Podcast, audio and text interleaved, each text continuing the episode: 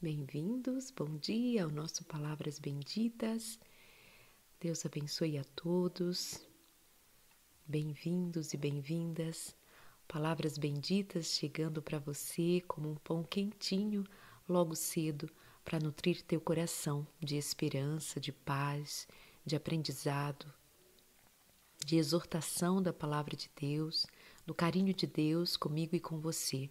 Palavra que se renova palavra que nos vivifica, nos transforma, nos ilumina. Bendito seja o nome de Deus por mais uma oportunidade que Ele nos dá de nos levantarmos e bendizermos o Seu nome, enfrentarmos a vida corajosos, determinados em seguir a vontade de Deus, apesar das demandas da vida, com todas as dificuldades. Mas Deus é Deus sobre todas as coisas, a Ele toda a honra e toda a glória. Sabe que eu lembrei da palavra de Deus na carta de na primeira carta de Paulo aos Tessalonicenses, capítulo 5. Ele nos dá alguns conselhos e especialmente a partir do verso 15, ele diz assim: na verdade, já no 14, ele diz: Também exortamos vocês, irmãos, a que admoestem os que vivem de forma desordenada. Você sabe, a palavra de Deus, ela nos chama a vivermos uma vida de ordem. O céu é ordem. O Senhor Jesus, quando esteve na terra, demonstrou que ele tinha um plano, que as coisas não eram feitas de qualquer maneira, mas planejadas, organizadas, em todos os sentidos. Como é que está a sua rotina? Como é que está o seu dia a dia? Você sabe o que vai fazer no dia seguinte? Você planeja para o dia seguinte? Já se sabe que ter uma rotina é melhor em todos os sentidos e especialmente no sentido psíquico. Quando nós vamos dormir e temos em mente o que nós vamos fazer amanhã, em termos de compromissos, a, os horários, o que vamos fazer. Claro que isso não precisa ser com muita rigidez, porque também nisto vai se demonstrar muita ansiedade e muita frustração, porque, obviamente, nós seremos é, levados por algumas circunstâncias a ter que lidar com imprevistos. Mas pessoas que são melhor organizadas, pessoas que sabem eh, melhor como vai ser a rotina do dia seguinte, minimamente, por exemplo, já sabe o cardápio de amanhã, já sabe o que vai fazer para o almoço, para que deixe, por exemplo, os grãos de molho, para que tenha em mente se tem os ingredientes para fazer aquilo que gostaria, é, para se planejar minimamente, isso também significa para nós saúde mental. Você consegue até dormir melhor quando sabe o que vai ser feito no dia seguinte. Então você anota.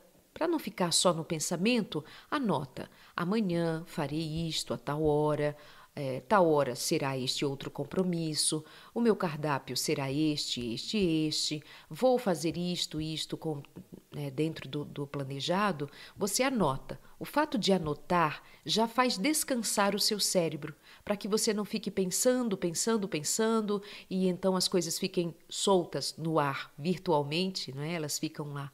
Mas quando você põe no papel, então é diferente. O seu cérebro entende que já tem alguma coisa encaminhada para o dia seguinte, então por hoje ele vai descansar. Então, o apóstolo Paulo vai dizer para que nós vivamos de forma ordenada. Ordenada.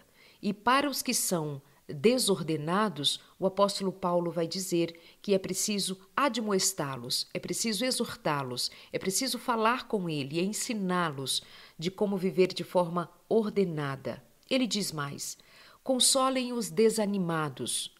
Nós temos falado de diversos temas aqui nos nossos encontros e muitas vezes eu tenho chamado vocês a perceberem quanto da nossa vida nós temos gasto envolvido somente com as nossas questões. Nós ficamos muito envolvidos com o que é nosso, nosso, nosso, nosso, toda hora.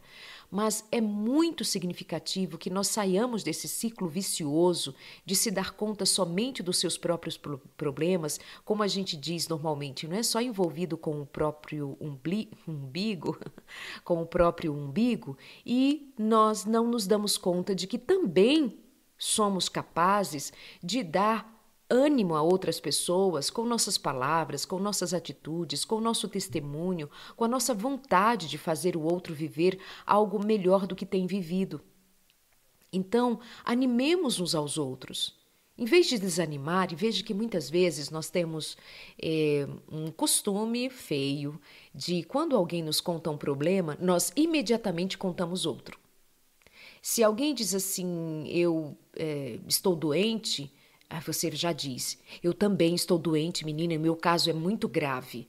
O outro diz: Eu recebi um diagnóstico e a minha mãe está com câncer. E a minha lá em casa? Minha mãe, meu pai, meus irmãos, está todo mundo com câncer, vai todo mundo morrer em seis meses. Ou seja, há uma quase que uma competição para ver quem é que tem uma desgraça maior para contar.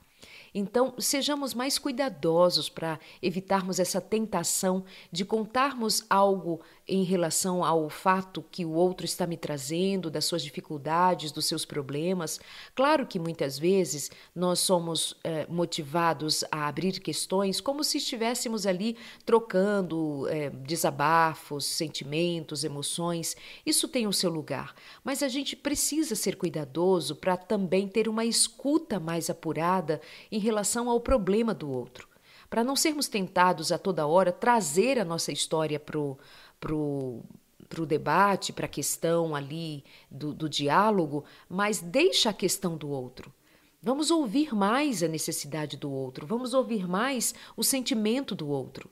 Se nós ficássemos mais atentos a, ao que o outro sente, ao que o outro passa, nós estaríamos treinando maiormente as nossa, a nossa habilidade de empatia, nós estaríamos aprendendo com a história do outro, nós estaríamos mais antenados em aprender com o outro.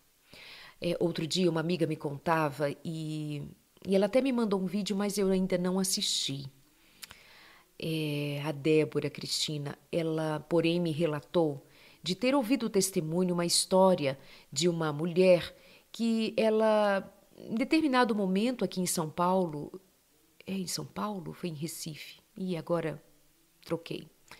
É, e ela, eu sei que esta mulher, ela se decidiu por ter gostado da profissão de ser estátua viva, sabe? Aqueles profissionais que eles se pintam de dourado, de branco, enfim, e eles passam um tempão é, como estátua viva, que hora se mexe, e aí as pessoas ajudam, as crianças tiram foto. Então, e aquela mulher, quando fez aquilo, ela estava passando por um momento muito difícil, mas ela encarou essa essa profissão, digamos. E, e obviamente que ali, enquanto ela era uma estátua, as pessoas em volta dela falavam de tantas histórias. E ela pôde ouvir naquele tempo em que ela estava silenciada é, para fazer o seu papel, a sua encenação. Ela ouviu tantas histórias, tantas histórias. E ela diz que aprendeu muitíssimo em ouvir os outros silenciar para ouvir os outros. E isso realmente faz muito sentido. E até fiquei pensando em mim que uma das coisas que eu mais gosto é ouvir a história dos outros. Eu gosto de que as pessoas tenham a liberdade de contar o que elas estão sentindo, o que elas estão pensando. Eu gosto de ouvi-las.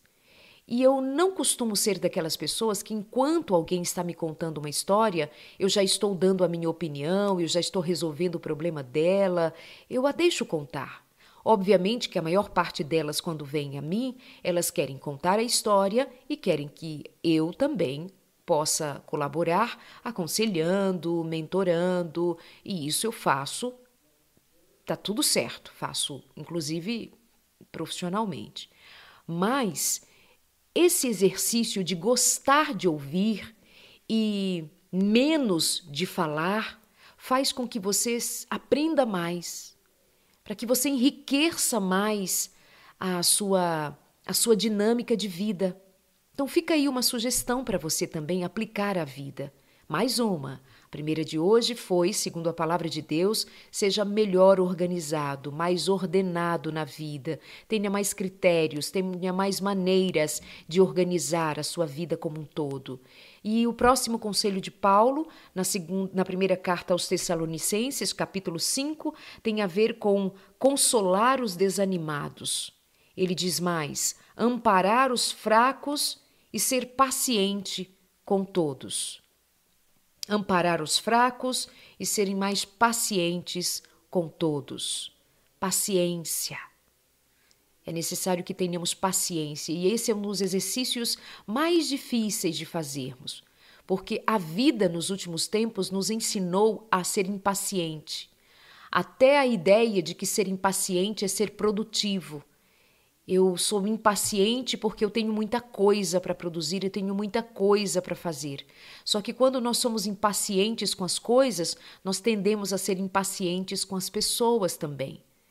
Então é um cuidado que nós devamos ter pelo Espírito de Deus, a sermos mais cuidadosos, mais pacientes e sermos mais animadores de outros, como é, quem se importa com elas. Ele vai dizer ainda mais Tenham cuidado para que ninguém retribua aos outros mal por mal, a começar por nós, obviamente. Retribuir mal com mal, a começar por nós. Como nós temos retribuído aquilo que nós recebemos. E aqui ainda vem o extrato da paciência. Só com muita paciência, ou seja, muito do fruto do Espírito, só com muito amor, muita segurança, muito domínio próprio é que nós vamos ser levados pelo Espírito de Deus a pagar o mal que nós recebemos com o bem. Eu lembro de ter dito para vocês, especialmente ontem no nosso encontro, a respeito de um conselho também do apóstolo Pedro, a respeito de. Não, eu acho que foi anteontem, né? Enfim, é, a respeito de nós abençoarmos os outros. E eu sugeri a você a que tomasse essa palavra e quando você for afrontado ou afrontada a começar por dentro de casa, que tal abençoar?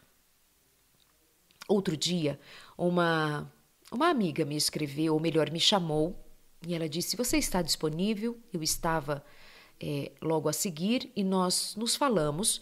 E ela me relatou de como ela estava impaciente com uma situação é, no seu casamento e o seu marido bastante desafiador, bastante desafiador. E então, num dado momento, depois de nós conversarmos e elaborarmos aquela situação, eu disse a ela: experimenta abençoar o seu marido. E quando ele disser da próxima vez algo desse gênero que te desagrada, olha para ele e o abençoa. E diz: Você me diz essas palavras, mas eu te abençoo, em nome de Jesus. Eu te abençoo com a graça de Cristo Jesus sobre a tua vida. Eu te desejo paz, eu te desejo bem. Eu não vou revidar com segundo o que você está me dizendo, mas eu vou te abençoar. Eu escolho te abençoar em nome de Jesus.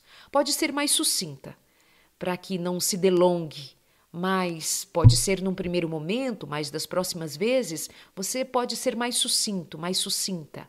Diga simplesmente: Eu te abençoo. Eu peço a Deus que te abençoe. Eu peço que a graça do Senhor te visite e te traga paz, te traga bem. E deixe que o outro receba o impacto de que você esteja naquele momento promovendo paz e não guerra. Passado mais alguns dias, eu perguntei como ela estava. E ela estava é, mais uma vez tendo a oportunidade de testemunhar que o Espírito Santo é verdadeiro, que a atuação de Deus é prática, que a graça do Senhor se manifesta, que essa manifestação de Deus começa por mim, em mim, com minhas atitudes, minhas palavras. Então sejamos misericordiosos, caridosos, bondosos uns com os outros e em situações muito objetivas, muito práticas, é preciso que nós tenhamos essa consciência de que somos espirituais. Nós somos espirituais. Isto faz toda a diferença. entre sermos carnais e sermos espirituais, sermos naturais ou sermos sobrenaturais, ou seja, quando o sobrenatural do Senhor se manifesta em nós, algo diferente, algo poderoso acontece. Ele vai dizer ainda, o apóstolo Paulo, na primeira carta aos Tessalonicenses, capítulo 5, agora eu leio o que vem a seguir. Pelo contrário, procurem sempre o bem uns dos outros e o bem de todos.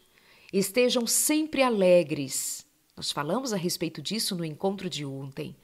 Estejam sempre alegres. Obviamente que há situações muito difíceis que nos tira muito da nossa alegria, mas o apóstolo Paulo ele nos vai ensinando a aprender a lidar com as adversidades com fé e ele, repetidas vezes, noutras cartas, ele também destaca a necessidade de nós sermos alegres.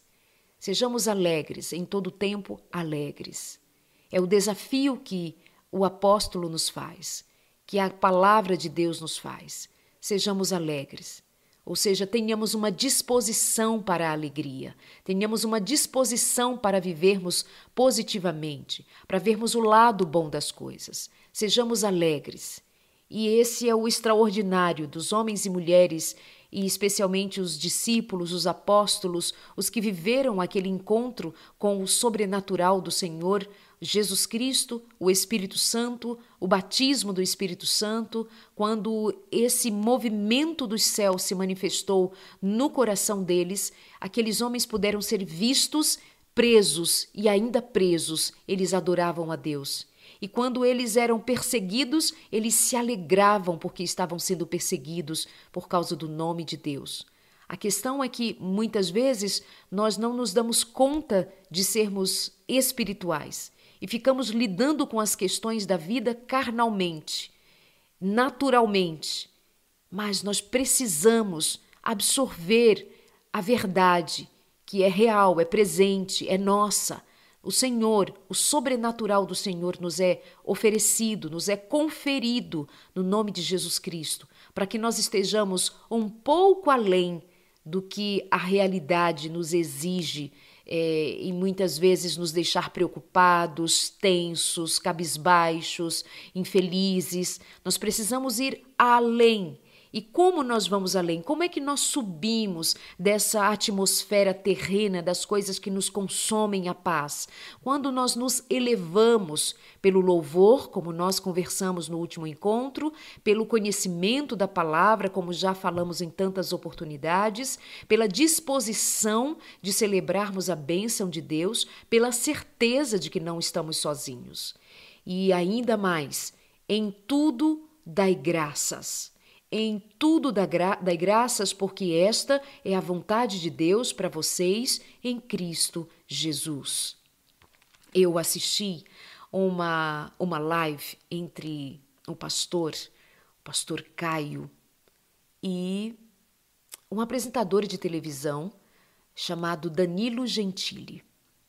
E a história daquele rapaz é muito interessante é, quando ele traz um testemunho de vida e veja só o que ele compartilha. Talvez até alguns de vocês tenham visto também.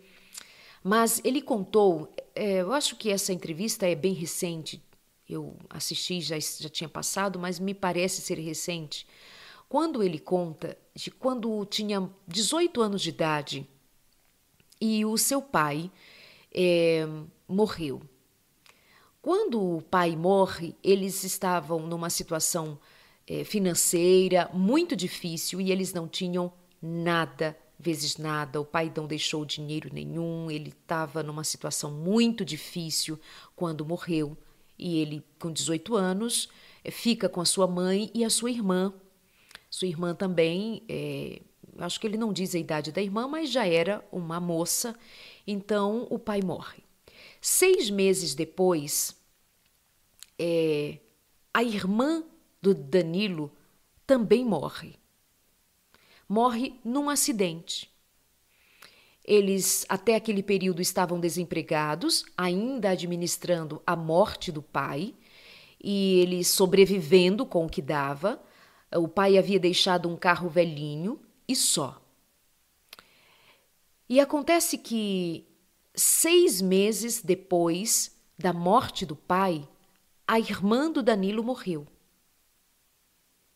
Aquele carro velhinho, e uma semana depois de eles enterrarem a irmã, uma semana depois ele pega o carro do pai e vai ajudar um amigo que estava precisando ir para o hospital. Quando eles estão indo para o hospital, ocorreu um apagão. E foi um apagão que ocorreu no Brasil inteiro, ali durante o governo do Fernando Henrique Cardoso. E ele disse que quando aquele apagão aconteceu, ele estava levando o amigo para o hospital. Num dado momento, ele, no carro, foi abordado por bandidos que disseram para ele descer e não se importaram de que ele estava levando um rapaz para o hospital. Ele desce do carro com aquele amigo e o leva com toda dificuldade até o posto de saúde, onde o hospital, enfim, até onde o deixou e voltou para casa a pé. Numa escuridão tremenda, uns 40 minutos, segundo ele, o percurso entre o hospital e a casa dele. Chegando em casa, a mãe relata que tudo estava queimado. Todos os utensílios domésticos haviam sido queimados por conta daquele apagão.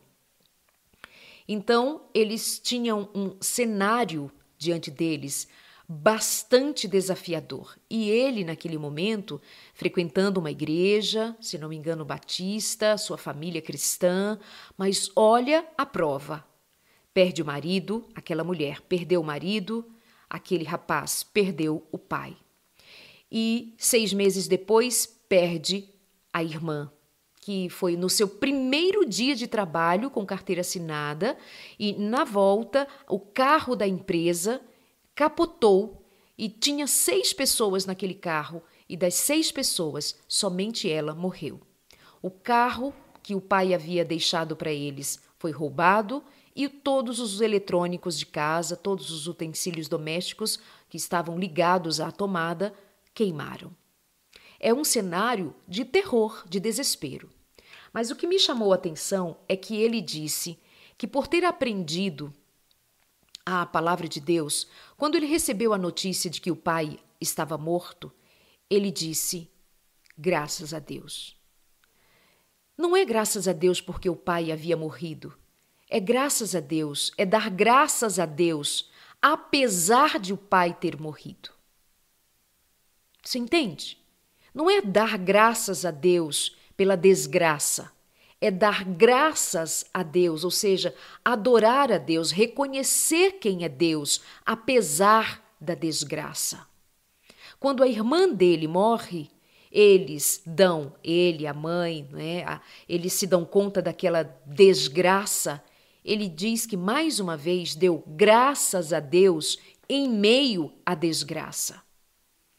Quando é roubado, quando perde todos os utensílios, quando aquele prejuízo, eles ficam sem geladeira, eles ficam sem micro-ondas, eles ficam sem todos aqueles objetos que custavam. E agora? Como é que eles não têm geladeira?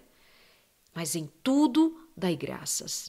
Veja, quem está contando isso e contando com verdade, contando de verdade o que crê, é um rapaz que você vai ouvir outra outrora falar palavrões, dizer coisas é, inconvenientes, ter atitudes que você diz, mas estas não são atitudes de cristão. Mas quando você escuta a história da pessoa, quando você vai ouvi-lo e você diz: Uau, que história! e que aprendizado. E ao que parece, o que ele aprendeu com Deus, ele aprendeu. E ele chega a dizer que passou a uma, uma experiência de não ter nada, de não ter fartura, de sentir falta de coisas essenciais. E ele diz assim: hoje eu tenho fartura, hoje eu tenho tudo, tenho muita fartura de tudo, mas eu sei que eu posso perder todas essas coisas. E se eu perder tudo de novo, o espírito dele, o, o, o que ele entende é que ainda assim ele vai dar graças a Deus. Me fez pensar que é justamente isso que o apóstolo Paulo, em muitas circunstâncias, ele nos faz aprender e Jesus, mas é que Paulo, num dado momento, ele diz assim: Eu aprendi a, a estar bem, a me alegrar, tendo pouco ou tendo muito. Então é uma questão de aprendizado. Não é uma questão de sentir ou não sentir simplesmente, é uma, uma questão de aprender. Aprenda a dar graças a Deus, mesmo em meio aos problemas, às dificuldades. Graças a Deus significa dizer eu reconheço que ainda assim Deus é Deus. Eu reconheço que, meio às circunstâncias tão difíceis, tão improváveis, vejam, é uma família que em seis meses perde dois. Nós estamos vendo histórias agora, por conta do coronavírus, de pessoas que estão perdendo a família inteira. Nós estamos vendo a toda hora notícias das mais desgracentas. Mas o que faremos? Nós nos entregaremos à amargura, nós nos entregaremos ao desespero, ou nós iremos aprender a, mesmo em meio ao caos, levantar os olhos para os céus e dizer: Bendito seja o nome de Deus. Esse é o caminho para que nós tenhamos mais saúde mental, saúde emocional, saúde física, saúde. Saúde para encarar, saúde para nos determinarmos a progredirmos, a avançarmos, a irmos adiante. E aquele rapaz tem esse texto decor. Em tudo dai graça. Vou repetir: não é por tudo, não é por causa de tudo eu dou graça. É em meio às circunstâncias mais adversas possíveis. A minha fé precisa ser suficiente para dar graças a Deus. Não apaguem o espírito, diz o apóstolo Paulo. Não apaguem o espírito. Sabia que nós temos esse poder de apagarmos o Espírito Santo em nós? Nós temos o poder de entristecermos o Espírito Santo. Nós temos o poder de apagarmos as obras do Espírito Santo em nós. Basta rejeitá-las, basta não querê-las, basta não nos apropriarmos da realidade de sermos templo do Espírito Santo e o expulsarmos da nossa vida. Não desprezem as profecias, o quanto somos conhecedores do que está profetizado na palavra de Deus para nós. Examinem todas as coisas, retenham o que é bom, e para nós termos a capacidade de reter o que é bom, nós vamos precisar ter o Espírito Santo, porque quem nos dá o discernimento é o Espírito Santo quem nos dá a, o discernimento para identificarmos as sutilezas do erro é o Espírito Santo, que promove em nós sabedoria, e nós já nos encontramos para falar de sabedoria, não é? Abstenham-se de toda aparência do mal. Não basta simplesmente é, ser bom, é preciso deixar que essa bondade apareça. Não é, não é suficiente, não é o bastante sermos honestos.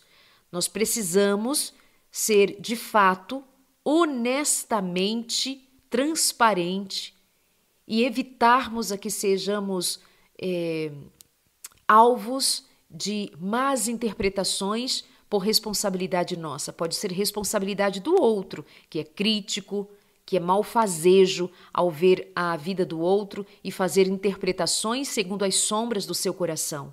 Mas quanto a nós, sejamos cuidadosos nas relações, sejamos cuidadosos com as nossas palavras, sejamos mais cuidadosos o possível para que nós evitemos dar margem a que o outro pense mal de nós. Veja, o que vão dizer se você for visto com um homem altas horas da noite, sendo que não há um motivo justificável, enfim, por quê, como, o que, que estava fazendo lá? Mesmo que você estivesse indo para o hospital, alguém pode pensar mal, mas aí é uma responsabilidade de quem pensa mal. Mas haveria alguma forma também de nós não deixarmos a que estas, é, a que estes falatórios ou estas.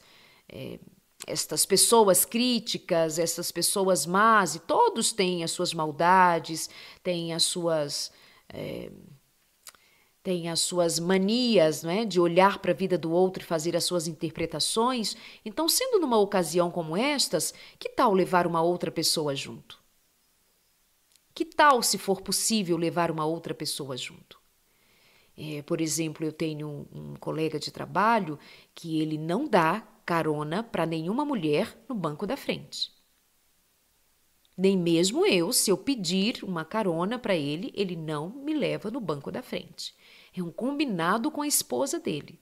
É um combinado que eles têm enquanto casal. Por quê? Porque também é para evitar a aparência do mal, segundo o que eles é, entenderam ser melhor para eles como casal, para evitar qualquer tipo de má compreensão, até entre eles mesmos, para evitar desgastes, ciúmes.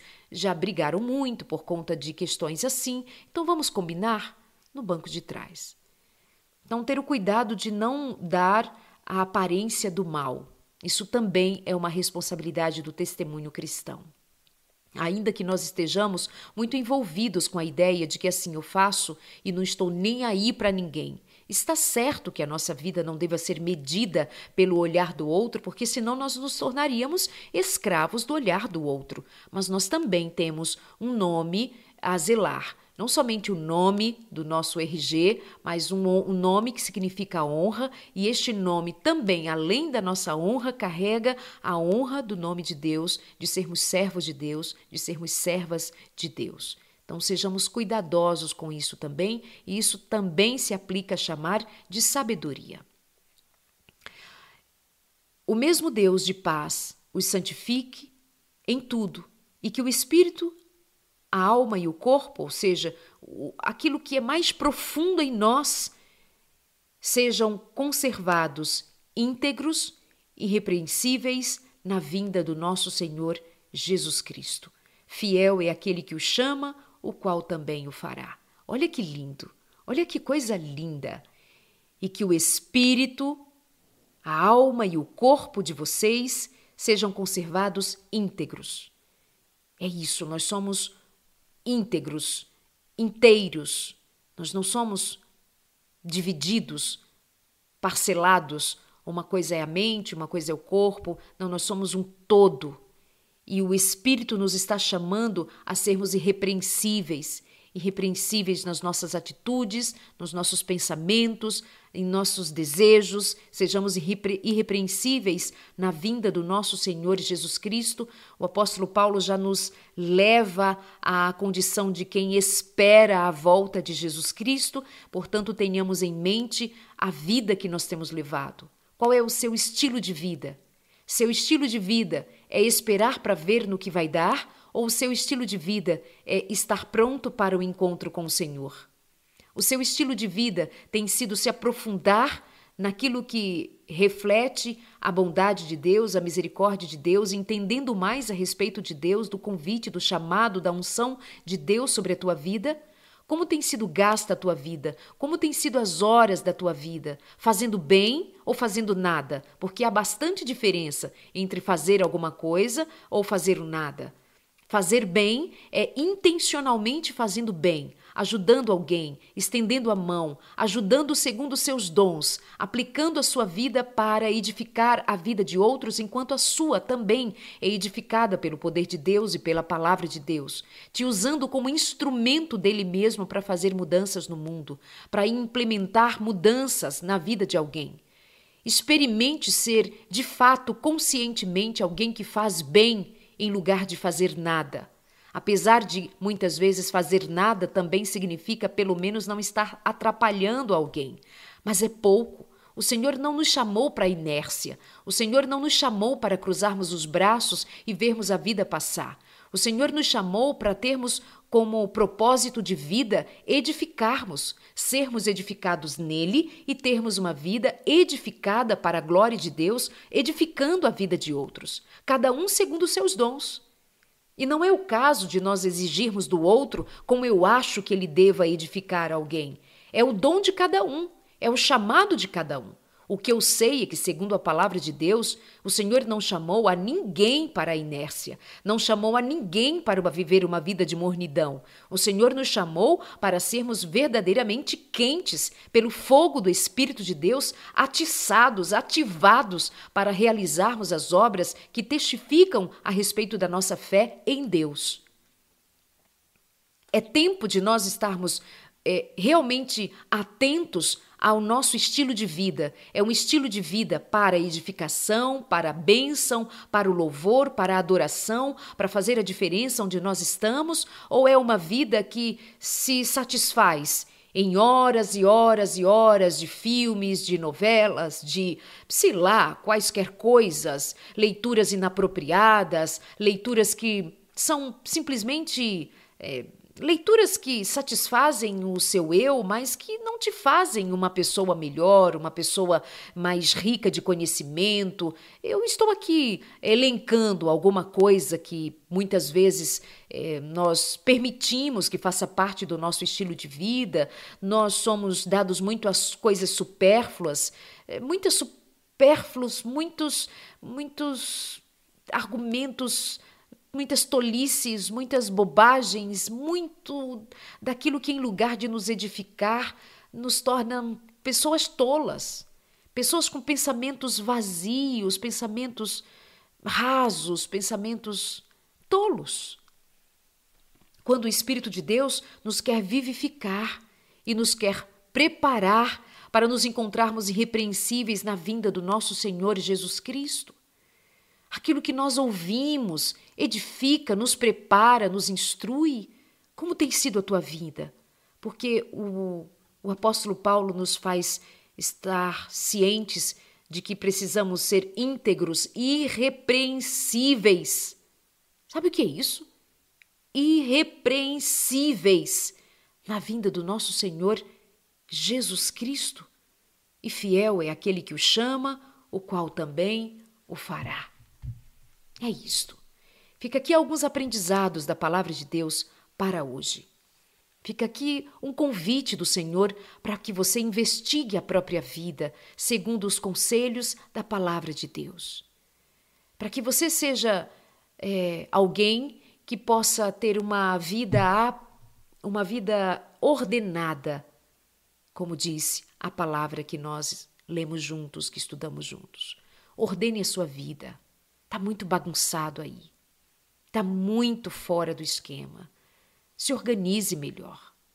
Se proponha a organizar sua casa, organizar a sua vida, organizar as suas coisas. Pode começar organizando as gavetas, pode organizar os seus armários, pode começar organizando as meias, pode organizar, organizando as coisas comuns, colocando em ordem. É como se aqui dentro também você ficasse melhor ordenado, melhor ordenada.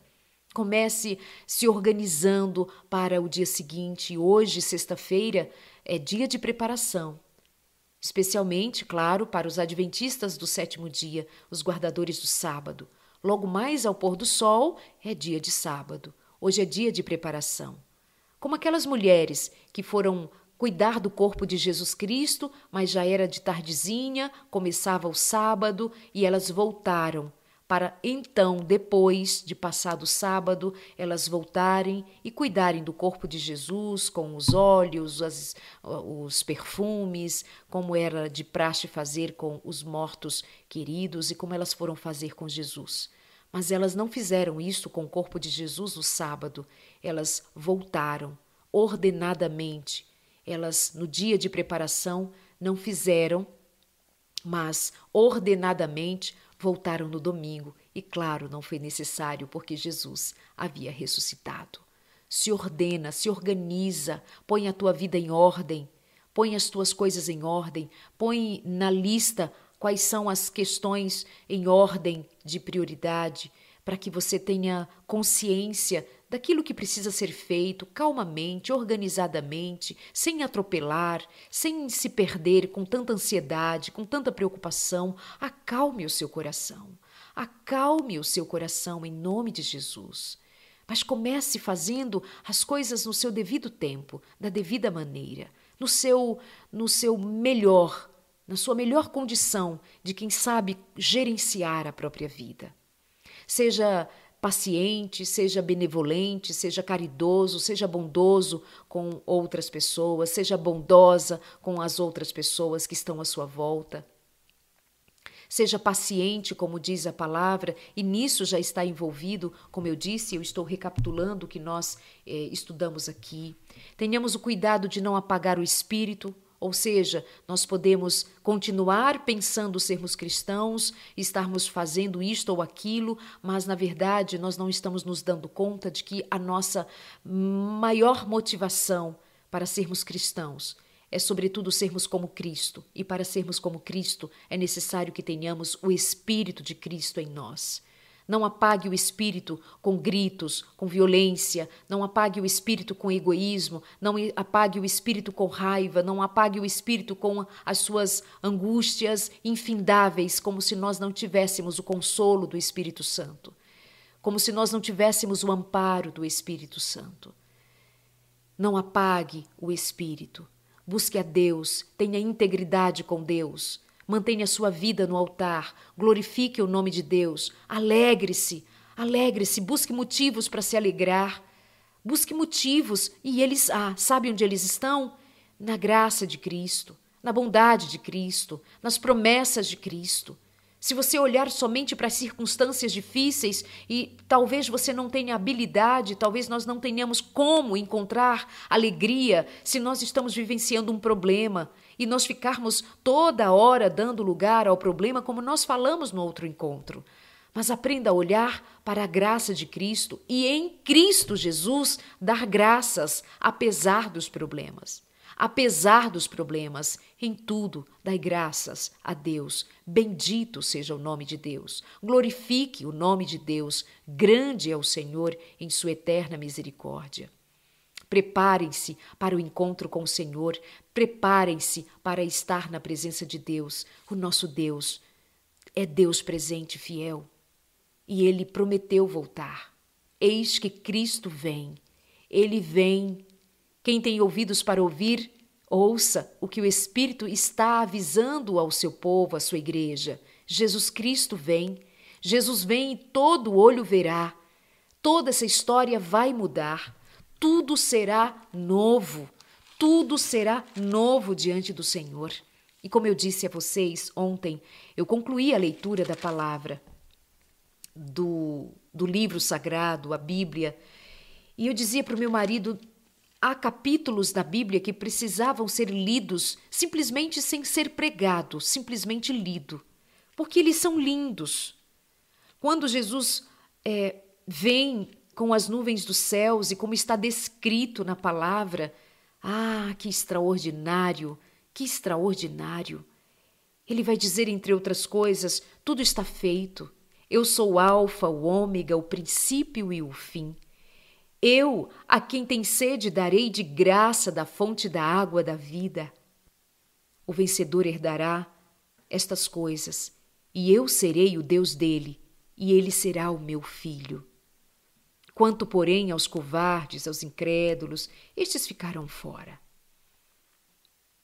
Estes ficarão fora.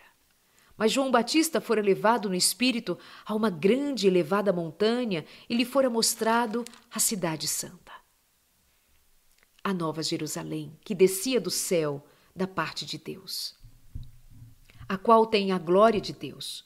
O seu brilho era semelhante a uma pedra preciosíssima, com, como pedra de jaspe cristalina.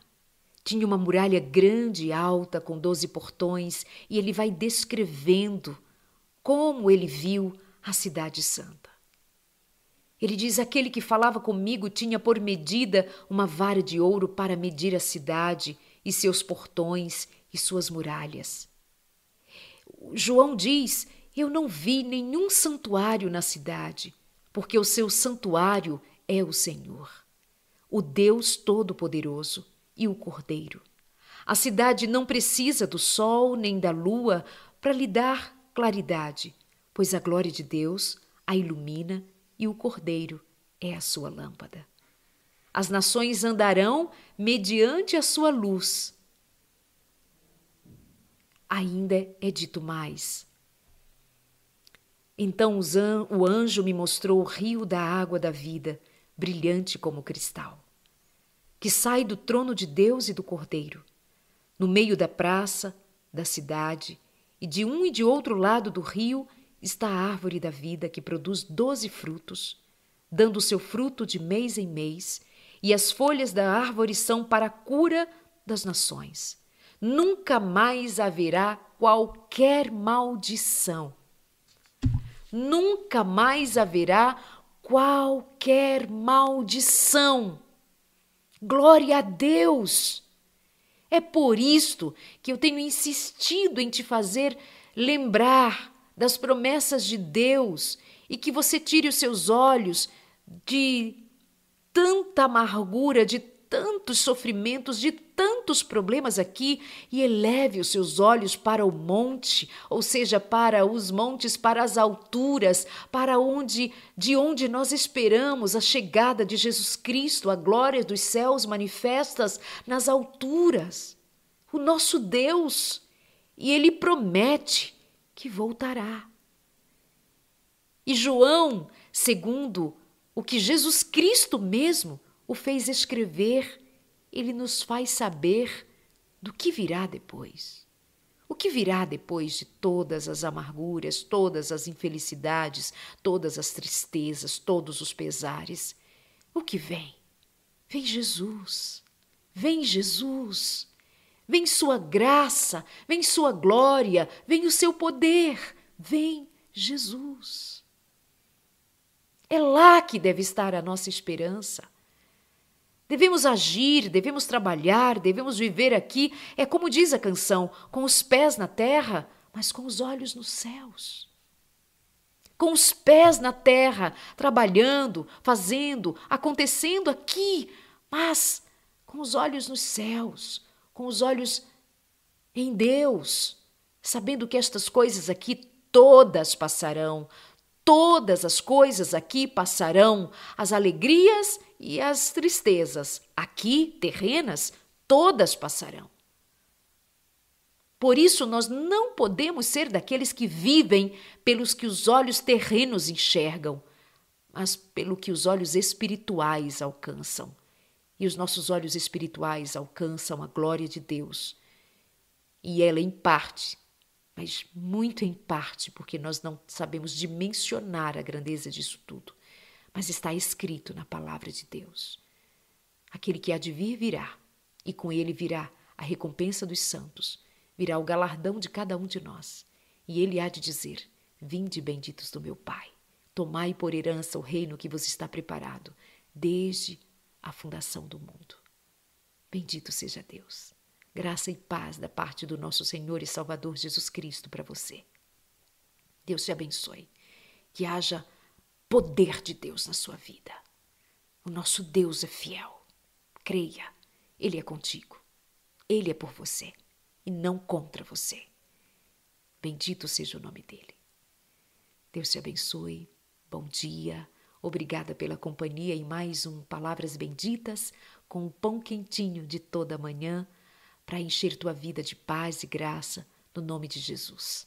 Essa mensagem você já sabe, fica disponível no meu canal no YouTube, Darleide Alves.